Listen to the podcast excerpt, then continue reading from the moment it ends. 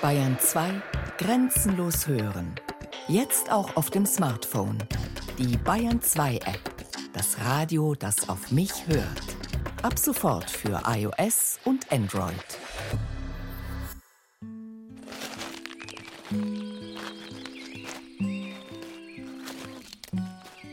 Vier Männer begeben sich auf eine Bergwanderung. Lazarus Gitschner, der Pfarrer von Reichenhall, und zwei Bekannte wollen den Untersberg besteigen. Als der Tag gekommen war, den sie miteinander bestimmt hatten, wagten sie sich in Gottes Namen fort. Nichts Besonderes. Eine Tour auf den Untersberg. Eigentlich.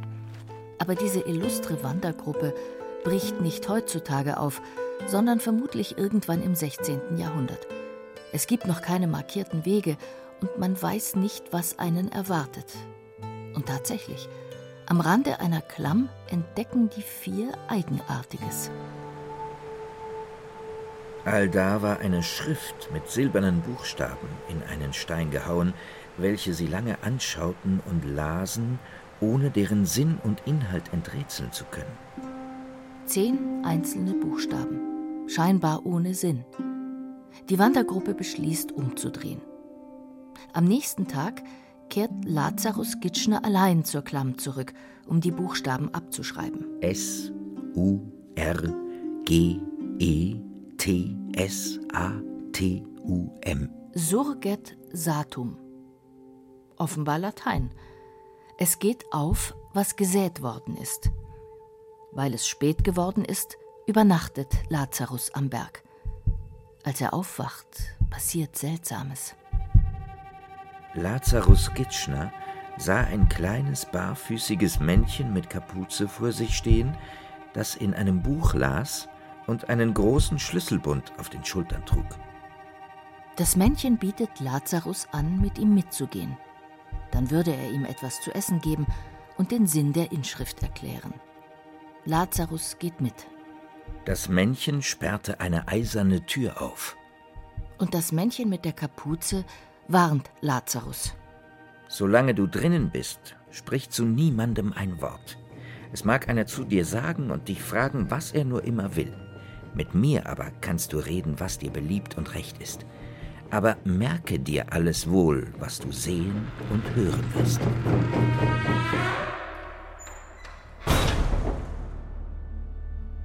Die Lazarus-Geschichte ist eine der unzähligen Sagen, die sich um den Untersberg ranken.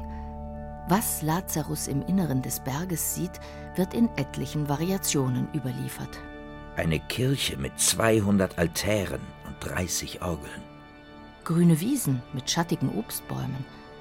Und Menschen. Kaiser Karl der Große, Könige, Bischöfe, Arme und Reiche. Ein Speisezimmer mit zwölf prächtigen Tafeln. Zwölf verschlossene Türen. Nach sechs Tagen verlässt er den Berg. Und Lazarus hatte sich die ganze Zeit die Frage gestellt, ob diese Wunderbergsbewohner Geister seien oder nicht, worüber schon viel gestritten worden ist. Geister? Berggeister? Es gibt den Berggeist, ja, das würde ich schon so, so sehen. Auch gerade, also speziell der Untersberg ist natürlich, äh, symbolischer geht es gar nicht. Ja. Sagt Rainer Limpöck. Er lebt am Rande des Untersberg. Er kennt den Berg und seine Sagenwelt. Es ist der Untersberggeist, für viele eine Geistin, ein weibliches Wesen. Das ist so typisch beim Untersberg, er wirkt nach außen hin sehr dominant und männlich.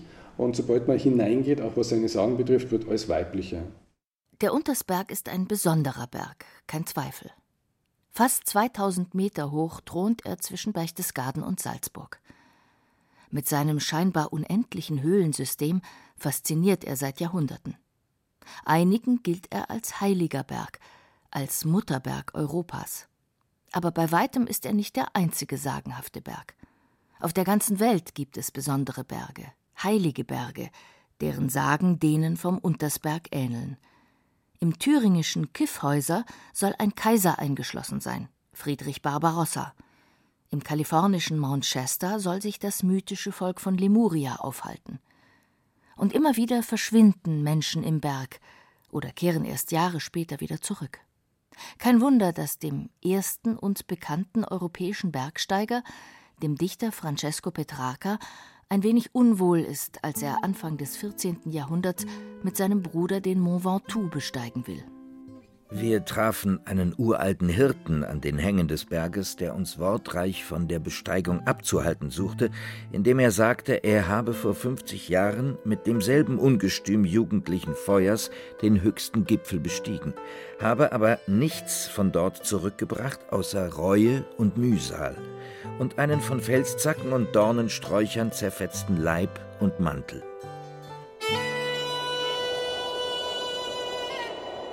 Berge galten lange Zeit als Sitz der Götter. Der Olymp in Griechenland, der Kailash im Himalaya, der Kilimanjaro in Afrika, der Uluru in Australien. Dort oben hat der Mensch nichts zu suchen. Von dort vertreiben ihn die Geister. Auch der Mont Ventoux wurde als heiliger Berg verehrt von den Kelten. Für Petrarca ist ein Aufstieg nicht nur ein Weg, um den Gipfel zu erreichen, für ihn ist es eine spirituelle Reise zu sich und dem Höchsten. Was du heute so oft bei der Besteigung des Berges erfährst, wisse, dass dies dir und vielen widerfährt, die das selige Leben zu gewinnen suchen. In der Tat liegt das Leben, das man das Selige nennt, auf hohem Gipfel, und ein schmaler Pfad, so heißt es, führt zu ihm. Zurück zum Untersberg. Heute führen viele Wege auf seine zwei Gipfel. Zu Fuß braucht man knapp vier Stunden. Man kann auch die Seilbahn nehmen. Dann wird man oben den magischen Ausblick genießen, in der Hütte einen 52-prozentigen Berggeist trinken und wieder zu seinem Auto am Wanderparkplatz gehen. Oder man wählt einen ganz anderen Weg. Man lässt sich auf die Wunder ein, die der Berg zu bieten hat. Denn lange Zeit hieß der Untersberg wohl nicht Untersberg. Der hieß früher in der Bevölkerung nur der Wunderberg. So im Mittelalter oder vielleicht noch früher, da hieß er der Wunderberg. Ja. Untersberg ist eigentlich eher so später gekommen. Der Wunderberg in der Sagenwelt mit seinen rätselhaften Wesen. Ein Drache hauste einst in einer der Höhlen. Riesen mit flammenden Augen kommen nachts vom Berg herunter. Wilde Frauen von überirdischer Schönheit treten aus dem Berg und beschenken die Hirten. Die bekanntesten Gestalten sind die sogenannten Untersbergmandel. Sie sieht man bis heute. Entweder als geschnitzte, fratzenhafte Skulpturen für Touristen oder etwas unerwartet. Rainer Limpeck? Also, ich habe authentische Berichte von Menschen, die mir hochneilig beschwören, ihnen ist ein Untersbergmandel über den Weg gelaufen. Dann sagen die in der Gegend Grödig, Fürstenbrunn und da sind sie mit dem Auto gefahren und da sind sie zu Fuß gegangen und sowas. Und die haben ausgeschaut, also erst eh so kleinwüchsig und dann ganz seltsam gekleidet und dann auch immer wieder Aussage, wie nicht aus unserer Zeit. Ein österreichisches Sagenbuch aus dem 19. Jahrhundert beschreibt sie recht detailliert, die Zwerge vom Untersberg, die Untersbergmandel. Klein und winzig von Gestalt erreicht ihr Wachstum kaum die Größe eines vierjährigen Kindes. Sie haben eine menschenähnliche Gestalt, sind aber hässlich. Ihre Gesichtsfarbe ist aschgrau oder schwarz. Den im Verhältnis zum übrigen Körper großen Kopf deckt ein breitkrempiger Hut oder die Tarnkappe. Den übrigen Körper eine grobe Kleidung von grauer, oft schwarzer oder brauner Farbe. Musik und Tanz lieben sie sehr und nähern sich bei Hochzeiten oder Erntefesten nicht selten den Menschen. Zuweilen verdingen sie sich an dieselben auch glücksbringend als Arbeiter. Ihnen geleistete Dienste vergelten sie reichlich. Im Allgemeinen halten sie sich aber vom Menschengeschlechte fern, da sie sich als Urbewohner der Erde und die Menschen als Eindringlinge betrachten. Heute denken wir bei Zwergen nicht unbedingt an hilfsbereite Wesen. Zu sehr hat der irische Kobold mit dem Kleeblatt der Leprechaun, das Bild der Zwerge verunstaltet.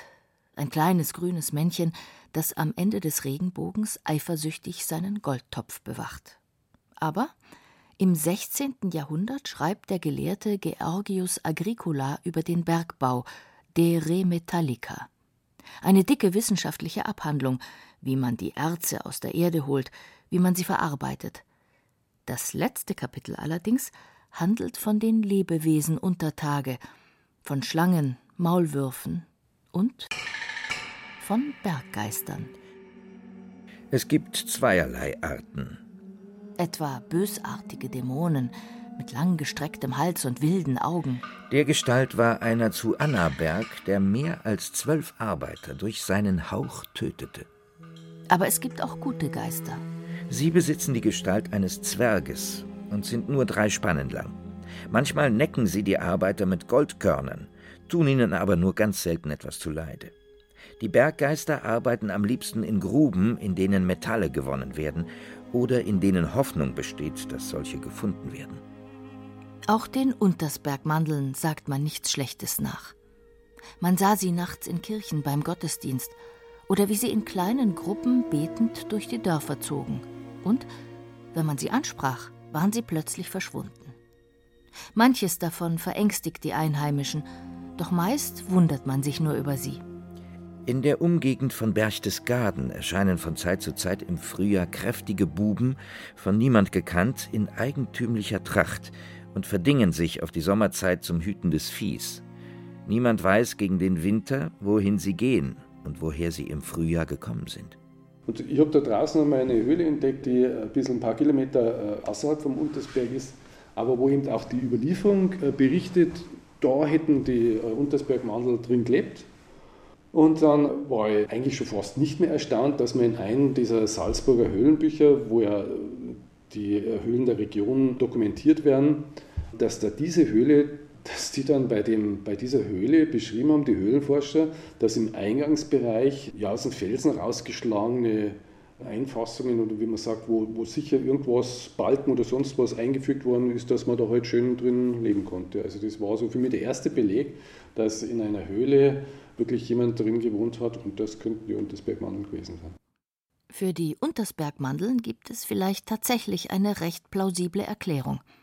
Im ganzen Alpenraum, aber auch in den Mittelgebirgen, kursieren Sagen und Berichte über kleine Menschen, die aus der Fremde gekommen sind und durch die Berge streifen, auf der Suche nach wertvollen Erzen, etwa Kobalt für die Glasherstellung. Schon Georgius Agricola erwähnt sie in seinem Bergbaubuch. Aus Venedig sollen sie gekommen sein, mit dem Auftrag, den Reichtum der Stadt zu vermehren. In manchen Regionen heißen sie Walen oder wie in den Alpen Venediger Mandel. Kleine Leute, die sich durch die engen Stollen der Bergwerke zwängen konnten. Sie trugen Kapuzen, um ihren Kopf zu schützen. Dann haben sie natürlich auch irgendwo Essen braucht und Unterkunft und haben den damaligen Bauern geholfen oder auch sonst den Leuten bei der Landwirtschaft und dafür waren sie dann auch geschätzt und man hat zwar ihre Sprache nicht verstanden, man hat auch nicht genau gewusst, was machen die wirklich, es war alles ein bisschen unheimlich. Sie haben zum Teil auch in diesen Höhlen gelebt oder überwintert oder einfach ja, ihre Unterkunft gehabt. Ja, es waren reale Wesen. Also Gastarbeiter, italienische Bergarbeiter. Im Prinzip ja, ganz genau. Wenn man so will, italienische Bergarbeiter. Den Untersbergmandeln sind die meisten Sagen gewidmet. Sie kommen wohl am häufigsten vom Berg. Manchmal lassen sie sich lange Zeit nicht blicken und tauchen dann plötzlich wieder in großen Scharen auf. Dann, so glaubt man, steht eine Zeitenwende oder ein Krieg bevor. Riesen dagegen kommen generell selten ins Dorf. Und wenn, dann sind sie nicht zu übersehen. Im Jahr 1645 erzählten zwei alte Männer, sie hätten, als sie noch Buben waren, Riesen vom Untersberg herabkommen sehen, welche sich zu Grödig an die Pfarrkirche lehnten und treuherzig mit Männern und Weibern sprachen. Die Riesen am Untersberg sind harmlose Zeitgenossen. Im Gegensatz zu dem bekanntesten Bergriesen, dem Rübezahl. Launisch soll der gewesen sein, roh und bengelhaft und er konnte den Wanderer mit Blitz und Donner schrecken. So beschreibt ihn zumindest sein Entdecker Karl August Museus, der im 18. Jahrhundert die Sagen rund um Rübezahl sammelte und ihn so zum Wahrzeichen Schlesiens machte. In den Alpen haben die Riesen ihre Arbeit in grauer Vorzeit verrichtet. Sie türmten Steine aufeinander, schufen markante Felsformationen und, so muss es dann wohl gewesen sein, sie bauten die prächtigsten Gipfel. Dort oben ist die Aussicht überwältigend, die Luft aber dünn. Zuerst stand ich da. durch den ungewohnten Hauch der Luft und die ganze freie Rundsicht bewegt, einem Betäubten gleich da. Ich schaue zurück nach unten, Wolken lagen zu meinen Füßen, und schon wurde mir der Athos und der Olymp weniger sagenhaft, wenn ich schon das, was ich über sie gehört und gelesen habe, auf einem Berg von geringerem Ruf zu sehen bekomme. Der Dichter Francesco Petrarca hat den Gipfel des Mont Ventoux erreicht. Zwar ist der Mont Ventoux auch nur knapp 2000 Meter hoch wie der Untersberg, aber schon hier ahnt der unerfahrene Bergsteiger Petrarca, dass sich in noch größeren Höhen anderes abspielen könnte. Es gibt ein Phänomen für die Himalaya-Berggeher in dem Bereich der 8000er, ab der sogenannten Todeszone, gibt es ein Phänomen, das viele Bergsteiger dort erleben, dass sie Visionen bekommen. Vielleicht ist es die rein physische Nähe des Himmels, das Bewusstsein, an die Grenze unserer Welt gelangt zu sein, oder der Mangel an Sauerstoff, der die Zellen des Gehirns anders arbeiten lässt. So berichtet der österreichische Bergsteiger Herbert Tichy von seiner Erstbesteigung des 8188 Meter hohen Chooyu, der Göttin des Türkis. Hier beginnt, so scheint es mir, ein Gebiet geklärter Sicht, wo man wie in einer Vision die äußeren Umrisse der Dinge vernachlässigt und ihr wahres Wesen erfasst, wo das eigene Ich und die Umgebung zu einem harmonischen Ganzen verschmelzen wo selbst die Todesnähe einen nicht drohenden, sondern wohlwollenden Charakter annimmt. Und in diesen Visionen kommen wilde Frauen vor. Meistens sehr leuchtende Gestalten, die den Bergsteiger locken und ihn eigentlich zum Abgrund führen möchten. Und der Bergsteiger, er muss sich da diesen Visionen stellen und muss wissen, das sind Visionen und muss seinen Weg weitergehen. Die sogenannten wilden Frauen sind wohl die irritierendsten Gestalten der Berggeister. Die ältere Sagenforschung vermutete in ihnen eine Vermenschlichung der Schicksalsgöttinnen. Bereits der römische Geschichtsschreiber Tacitus erwähnt Frauen, die die Schlachtreihen zusammenhielten, indem sie den Männern ihre Brüste zeigten. Die Germanen sollen geglaubt haben, diese Frauen seien mit einer seherischen Gabe gesegnet gewesen. So Tacitus. Das österreichische Sagenbuch beschreibt die wilden Frauen vom Untersberg. Gleich den Elfen sind die wilden Frauen. Ihre Schönheit ist überirdisch, so dass sich nichts mit dem Glanz ihrer Erscheinung vergleichen lässt. Sie leben in Hügeln und Bergen und werden den Blicken der Sterblichen nur zu bestimmten Zeiten sichtbar. Man hält ihre Gunst für segenbringend, sowie ihren Zorn für gefährlich. Gleich den Sirenen aus der griechischen Mythologie bezaubern und verwirren sie mit ihrem Gesang die Menschen. Viele Sagen von den Wildfrauen beinhalten genau das, dass sie locken, ja, dass sie sagen, komm doch und so, wir haben schöne Geschenke für dich, äh, komm mit in den Berg hinein. Der Eingang in den Untersberg soll sich an der Mittagsscharte befinden, so berichten es die Sagen. Dort steigt man hinab in die Welt der Zwerge, der wilden Frauen, der Riesen. Natürlich wurden viele Höhlen des Untersberges erforscht, und natürlich fand man nicht Kaiser Karl den Großen und keine der Wesen, die Lazarus Gitschner sechs Tage lang bewirtet hatten. Doch die Mittagsscharte ist nicht nur der Eingang in den Berg, sondern in eine andere Welt. Weil eine dieser Überlieferungen besagt, alle paar Jahre zum Hohen Frauentag öffnet sich in der Mittagsscharte so eine Art Dimensionsportal. Das ist eine der seltsamsten Überlieferungen, weil sie eigentlich nicht wirklich verifiziert werden kann. Also da eine Grundlage zu finden, wo kam die wirklich her und sowas, das ist so ein, da schwirrt was und da, aber es ist, ich habe es auf den Punkt gebracht. Ja. Hier ist so etwas wie eine Art moderne Sage entstanden. Immer wieder berichtet die Presse von Wanderern, die dort Zeitverschiebungen erlebt hätten. Manche seien sogar im Berg verschwunden und erst Wochen später wieder auf einem Frachter im Mittelmeer aufgetaucht. Von den Berggeistern dagegen ist heute selten noch die Rede.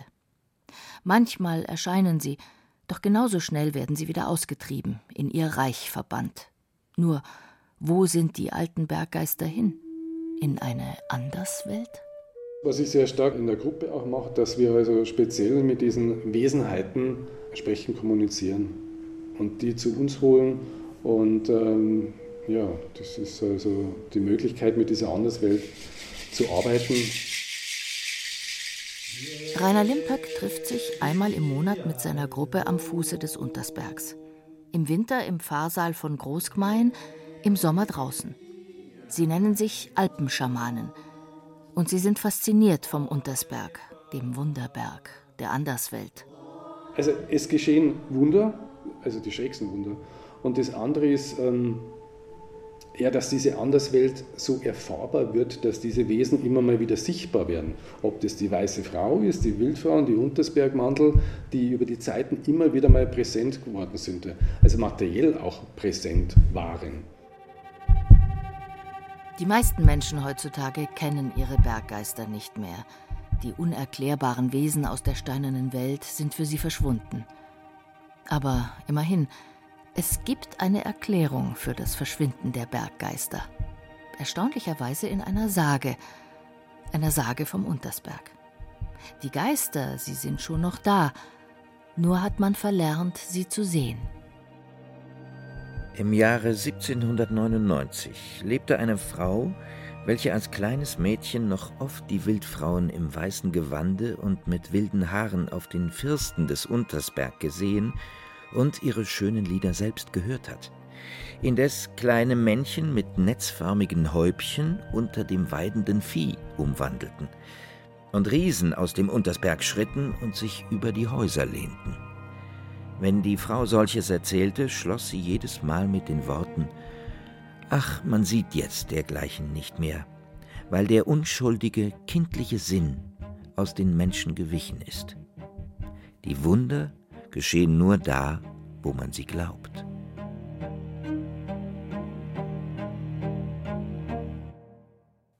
Sie hörten Berggeister, Grusel auf dem Gipfel von Martin Trauner. Es sprachen Irina Wanker und Stefan Merki. Ton und Technik Siglinde Hermann. Regie Martin Trauner. Eine Sendung von Radio Wissen.